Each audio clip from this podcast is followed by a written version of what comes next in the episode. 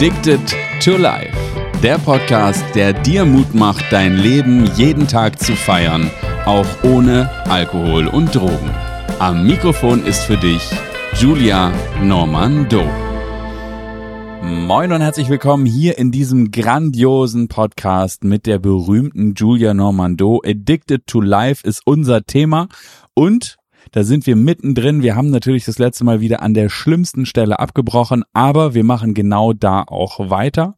Und zwar geht es jetzt darum, dass Rob um die Ecke kommt und sagt, ich habe eine Idee. Aber uns ist gerade aufgefallen, dass nämlich noch dreieinhalb Themen nachzureichen sind. Nämlich es geht um diesen Moment, als der Pastor seine Arme öffnet. Ich habe völlig vergessen. Julia, du bist auch hier. Herzlich willkommen in deinem Podcast. Hallo Julia.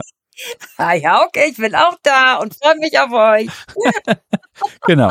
Ich war schon so im Flow und dachte so, jetzt geht's tierisch los, aber wie wär's mal mit Hallo Julia? Also, herzlich willkommen. Äh, genau, es gibt jetzt aber trotzdem noch zweieinhalb Szenen, die nachgeliefert werden müssen und eine davon betrifft den Pastor oder den Pfarrer, ich weiß gar nicht, ich bin nicht kirchenfest genug, um das auseinanderhalten zu können. Ähm, aber er öffnet die Arme und dann passiert was der Pfarrer in dieser Episcopal Church, der da vor mir steht, und ich bin ja schon so genervt vom langen Stehen. Und ich hatte gesagt, das weiß ich genau, er öffnete seine Arme und ich trete nach vorne und küsse ihn. Das macht ja nicht so viel Sinn, das lässt mich ja als völlig breit und dämlich erscheinen, sondern er öffnet die Arme und sagt, and now you may kiss. Und daraufhin trete ich nach vorne, nach Now You May Kiss und küsse ihn. So, it makes a little bit more sense. Aber hat er nicht Now You May Kiss the Bride? Eigentlich heißt nee, es nee, doch The Bride. Ja das Witzige. Nee, nee, Ach, er hat nicht. wirklich nur die Arme ausgestreckt und mich angeguckt und gesagt, and now you may kiss. I have no idea why he did it that way.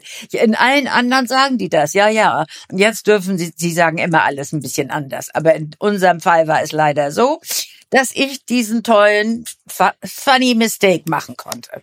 Den funny Pfarrer Mistake. Yes, yes. So, also okay. das war eine schöne Sache abgeschlossen, the wedding.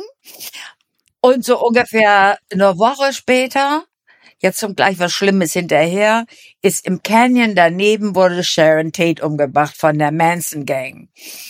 Und äh, das war also das, wir waren im Las Also im Canyon, neben dem ihr gewohnt habt. Ja, ja, in Malibu. Einfach, ich habe jetzt die, den Namen des Canyons, wo die wohnten, vergessen, aber war ein Canyon rüber. Und das war ja so ein Horror für damals, dass sowas geschah. So, das, das war, das war unglaublich. Das war wirklich unglaublich und man bekam auch Angst. Aber die hatten sie ja ziemlich schnell befasst. Um, um es noch spannender zu machen, ein paar Jahre später durfte ich diese Frauen treffen, die die Sharon Tate umgebracht haben. Aber das kommt später. Hm. So, jetzt haben wir erstmal diesen Schock. Das ist alles ganz furchtbar, überall in den Medien. Unser Leben geht weiter. Wir ziehen also in diese Villa auf Old Topanga Canyon Road, wo die meisten Hippies wohnten und ziehen ja mit drei Dealerpärchen zusammen, wo ich nur ganz kurz schildern möchte. Wenn man das heute hört, die Läppelchen, dann hat man sofort schlimme Bilder aus unseren ganzen Tatorten und, und aus den Nachrichten. Das sind alles brutale, fiese Typen. So, die sie verhaften, die sie, so, was ich so sehe. Wir waren ganz normale, die meisten waren Surfer, alle Hippies, und wir, die haben gerade so viel nur mit Gras und Haschisch gedealt, dass wir gut leben konnten, dass wir ein Auskommen hatten, kein Luxus. Wir fuhren ja diese alten T-Birds und die alten Autos. Veruschka brauchte nur mein Busen. Wir brauchten nicht viel. Wir haben gut gegessen. Gras hatten wir ja immer selbst genug. Und insofern brauchten wir keinen amazing Lifestyle, wie das viele heute haben wollen. Also ne? keine Zweigniederlassung mit Maschinengewehr, äh, Patrouillen und genau, irgendwelchen Leuten, die sagen, ihr müsst jetzt das Geld abliefern, sonst schneiden wir euch die Finger ab und so, das alles eben nicht. Genau, überhaupt nicht. Es war total easy. So, jetzt kommt da ist eine lustige Geschichte, die da passiert ist. Wir kriegen eine riesen Ladung an Gras. Also ich sag jetzt mal, nachher hatten wir in der Küche das alles zusammengepackt. Es waren vielleicht 50, 80, vielleicht 100 Müllsäcke voll mit Gras. Ich weiß so die Menge. Also Müllsäcke voll mit dem besten Gras aus Mexiko. Und äh, die sind alle in der Küche dabei, also das zu verpacken in, in diese großen Müllsäcke. Und ich bin mit dem Baby auf dem Arm in dem großen Wohnzimmer und wiege sie hin und her und da ist ja so ein romantischer Creek, der davor floss und gegenüber eine kleine Straße mit einer Kirche, wo ganz selten Leute waren. Wir wohnten wirklich relativ einsam, hatten keine Nachbarn. Und da sehe ich, wie ein Mann da steht und mit seinem Fernglas unser Haus beobachtet. Und ich, da kriegte ich das allererste Mal, oh my God, was ist hier los? Und ich bin so aufgeregt, so aufgeregt. Es war ein großes Haus. Ich renne also von Wohnzimmer durch den Flur Richtung Küche und ich sage, verdammt nochmal, wie heißt denn nochmal Fernglas auf Englisch? Und dann denke ich ja irgendwas, äh, Brillen, irgendwas mit Tickles und ich renn rein und sag, hey you guys, that, hey, hey, there is a guy with his watching us through his testicles. There's a guy across the street watching our house through his testicles. Das kam aus einem Mund. Da hättest du ja mal sehen sollen, die Gesichter der die da alle saßen. Das war herrlich, herrlich. Jedenfalls war das ein schöner Witz. Der Typ war weg, es ist nichts mehr passiert. Und seitdem weiß ich, die heißen Binoculars. Binoculars und nicht Testicles ist was ganz anderes. Aber das war ein schöner Witz on the side. Ja, aber du musst jetzt auch verraten, dass Testicles einfach Hoden heißt. Ach so, muss ich für die, ja, ja, das muss ich natürlich auch. Da ist ein Typ, der beobachtet uns durch unsere Hoden, ja. während man Drogen abhat, ja. Das es war ein Schock, es war ein Schock und es war dann lustig. So, pass auf. Jetzt, es wird dunkel und unsere drei Typen, die äh, verbuddeln diese ganzen Säcke, dieses Haus hing an einem Hang, die verbuddeln die hinterm Haus so, weil das ja so viel auf einmal konnten die wohl nicht verkaufen, keine Ahnung. Wie gesagt, ich wusste ja nie, was wirklich los ist. In der Nacht war aber ein Regen ohne Ende und ein Sturm und we had a landslide. Also der Mountain ist halb ein Teil des Hauses mit versunken, also keiner ist verletzt worden, das war ab, nur der hintere Teil des Hauses und natürlich diese ganzen Grassäcke waren sonst wo. Aber wir haben uns das Leben ja leicht gemacht. Am nächsten Tag schien die Sonne, alles war wieder schön. Wir sind runter zum Strand, haben zwei, drei brotlose Surfer gefragt, ob sie sich ein bisschen Gras verdienen wollten. Und dann haben die den ganzen Hang freigeschaufelt und uns die Säcke wiedergegeben. So war jeder wieder happy. Also so lebten wir da. Von einer hatten immer Partys mit allem drum und dran und ein schönes Leben. Äh, ich, also ihr werdet euch wundern, wahrscheinlich auch schon die Nase voll immer von dem schönen Leben, aber es wird ja auch anders. Dies ist der Anfang. So, jetzt kommt ähm, Rob eines Tages und sagt, du, die Wellen auf Hawaii sind höher, wir fliegen morgen nach Hawaii. Ich sag, du bist sehr lustig, das Baby ist gerade mal drei Monate. Haben wir da ein Haus? Wie wohnen wir da? Nein, wir zelten natürlich. Wir fahren ja immer dahin, wo die Wellen am höchsten sind. Wir müssen flexibel sein. Ich sage, na gut, prima, dann kannst du mal gerade ganz allein fliegen zum Surfen. Ich bleib hier in diesem Haus. Da war ja genug Platz und alles war easy. Und dann äh, sagt er, mach doch, was du willst. Ich fahr surfen. Also für einen richtigen Professional Surfer with Harder, if you ever met a Surfer, der so das so lebt, das ist wie für einen Musiker seine Musik. Also ist wichtiger sogar teilweise als Frau und Kind, sondern das muss jetzt gemacht werden. It's a big passion. I learned that much later. It's a huge passion, dieser Surf. So, in der Nacht habe ich mir überlegt, nee, das kannst du nicht machen. Ne? Und du kannst diesen hübschen Mann nicht einfach so loslassen auf Hawaii. Und außerdem würde ich ja ganz gerne auch mal Hawaii kennenlernen. Ich sage am nächsten Morgen, nur nebenbei. Ich sage, Ron, ich komme, natürlich kommen wir mit. Ne? Sagt er, habe ich mir schon gedacht. Dann hat er Tickets ganz schnell gekauft. Das ging ja damals alles ganz leicht. Fünf Stunden äh, ist der Flug ja nur nach Honolulu und dann sind wir gleich weitergeflogen nach Maui. Ging alles wunderbar mit dem Baby. Dann, wir waren, äh, drei Pärchen insgesamt und das waren Rob und ich und Nolan und Susie und Eddie und John. Das waren also drei, die Surfer und wir waren so eine Clique und wir sind auch zusammen geflogen.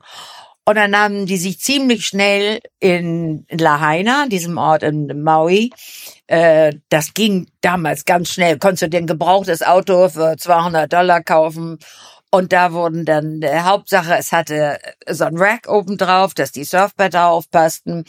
Und dann Zeltausrüstung gekauft, alles vor Ort gekauft. Und dann sind wir mit drei Autos losgefahren. Zu den immer wirklich dort und die haben sich verabredet, wo die größten Wellen sind, ohne ein Handy zu haben. Irgendwie schien das ja alles zu funktionieren damals. Und jedenfalls für uns Surfer Frauen war das natürlich gigantisch, weil wir immer an den schönsten Stränden waren, die es gibt. Und dann diesen Riesenwellen. Und es ist ja auch eine Kunst, das alte Wellenreiten. Weißt du, diese riesen Wellen. Und das, da, da brauchtest du kein Fernsehen. Wir haben einfach nur zugeguckt, wie die besten Surfer der Welt da sich tummelten. Oder die weniger guten. Es war gemischt, ja. Immer unterhaltsam. Ja, genau. Und das Baby war immer im Wäschekorb mit am Strand. So, und das bis da, also dies geht jetzt alles ganz toll. Auch mit dem Zelten haben wir uns arrangiert. Und zwar lief das so auf Maui. Es gab öffentliche Campingplätze, aber die waren natürlich doof. Wir wollten ja nie normal. Und dann gab es und dann sind wir zu den ähm, den Ananasplantagenbesitzern gegangen und die konnten, haben dann einen immer eine Genehmigung zum Zelten für drei Tage gegeben. Nach drei Tagen mussten wir den Ort verlassen. Aber das, da konnte man sich immer die schönste Stelle aussuchen und da waren wir dann ganz allein. Und das war natürlich immer da, wo die Wellen waren und wo es besonders schön war und aber auch wo ganz selten Touristen oder andere hinkamen. Aber es war ja, es war, das gibt's heute, glaube ich, alles gar nicht mehr so romantisch und in der Form. So, und wir sind jetzt an diesem Campingplatz, der nennt sich Hobbitland, weil der oberhalb eines äh, Cliffs ist und äh, so ganz wunderschöne feenhafte Bäume hat. Und ja, wie im Hobbitland sieht es da aus. Und äh, äh, Robs und mein Zelt ist das größte. Das hat eine steile Wand und äh, weil ja auch das Baby da drin ist, das ist wichtig. Sonst würde ich das nicht so genau erzählen. Das haben wir uns schon gedacht. Und äh, Nolan und Susie haben so ein kleines, normales Zelt wo gerade zwei reinpassen zum Schlafen. Es war ja nur für Schlafen gedacht. Mhm. Und die Jungs, die waren einfach in ihren Schlafsäcken vor unseren Zelten. So jetzt in dieser einen Nacht gießt es ununterbrochen. Also es gießt ganz, ganz Wolkenbrüche. Wir wachen morgens auf und es ist alles total nass. Es ist alles, alles ist nass. Auch in die Zelte geregnet und so weiter. Da sagen also die Männer alle, komm, wir fahren jetzt ins nächste Dorf. Das war 35, ja, Lahaina war 35 miles away. Und äh, gehen in die Waschanlage und waschen alles. Nicht Waschanlage, sondern Laundromat, und waschen all unsere Sachen und trocken die. Und ich sage, ich bleib hier mit Voruschka im Zelt. Ich muss paar Briefe schreiben und kann auch mal so richtig die Ruhe alleine vertragen. Bis dahin gab es nie einen Grund, Angst zu haben. Die Locals waren nett zu uns besonders, weil ein Baby dabei war, ja. Mhm. Und ansonsten waren die Hippies nicht so gern gesehen. Und äh, ich weiß gar nicht warum. Denn die haben keinen Dreck gemacht. Den Dreck haben die Locals gemacht auf der Insel. Jedenfalls bleib ich also alleine in diesem Zelt. Es ist auf so einer kleinen Lichtung, Büsche links und rechts und dann ist dieser Cliff und da unten ist das tosende Meer. Das aber in diesem Falle jetzt nicht laut ist. Ich bin im Zelt, im offenen Zelt mit Woruschka, die schläft und schreibe meine Briefe. Und plötzlich ist wieder, ich nenne das immer diese Easy Rider Ruhe in diesem Film. Ich weiß nicht, ob du den gesehen hast, wahrscheinlich doch. Easy Rider mit Jack Nicholson. Kurz vorm Überfall dort ist es ganz, ganz, ganz still. Und dann geht's los.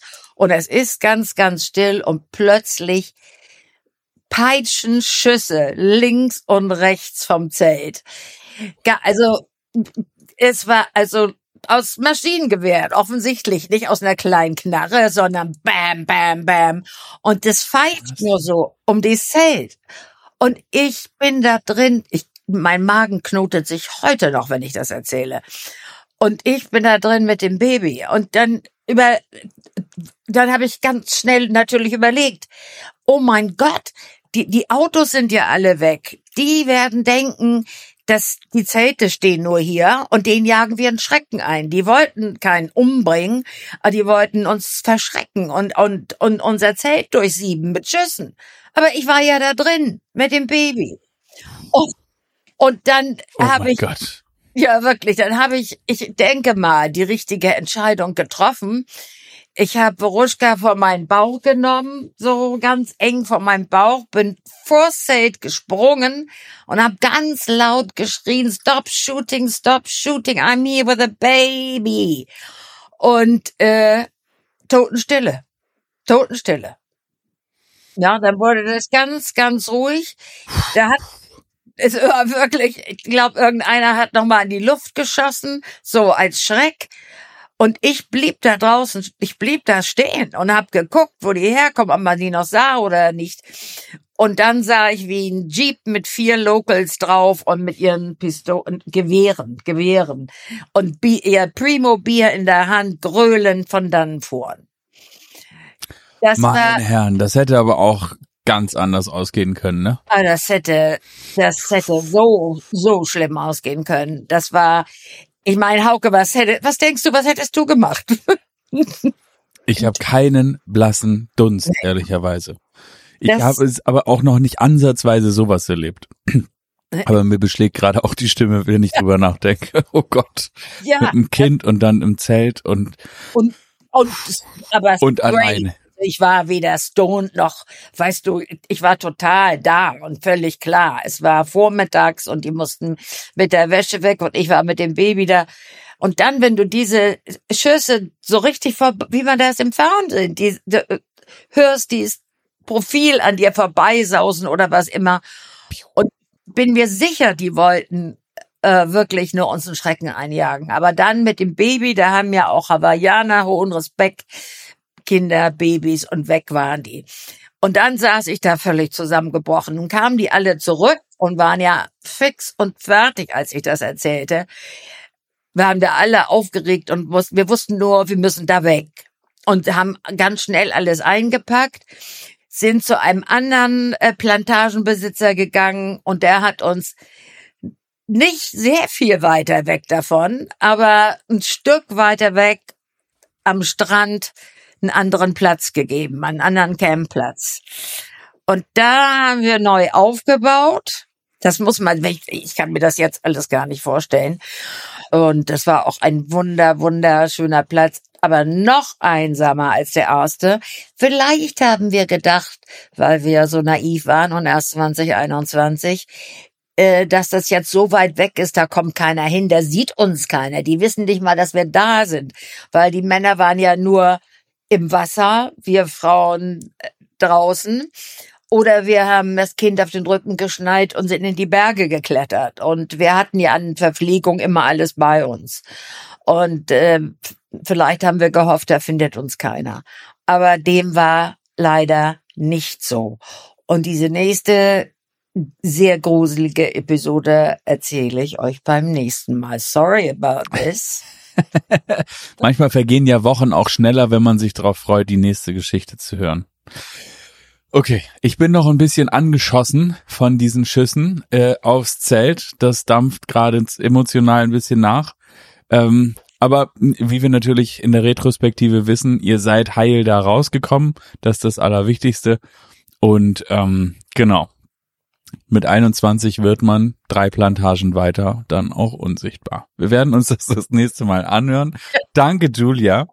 Und für dich da draußen, Ich danke genau, und für dich da draußen, wenn ihr direkt Kontakt haben wollt oder aufnehmen wollt mit Julia, dann findet ihr auf anchor.fm slash Julia Normando ihre Webseite, die auch ein Kontaktformular enthält. Und da könnt ihr einfach direkt schreiben.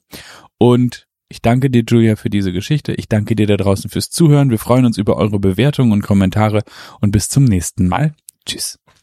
Bye, bye.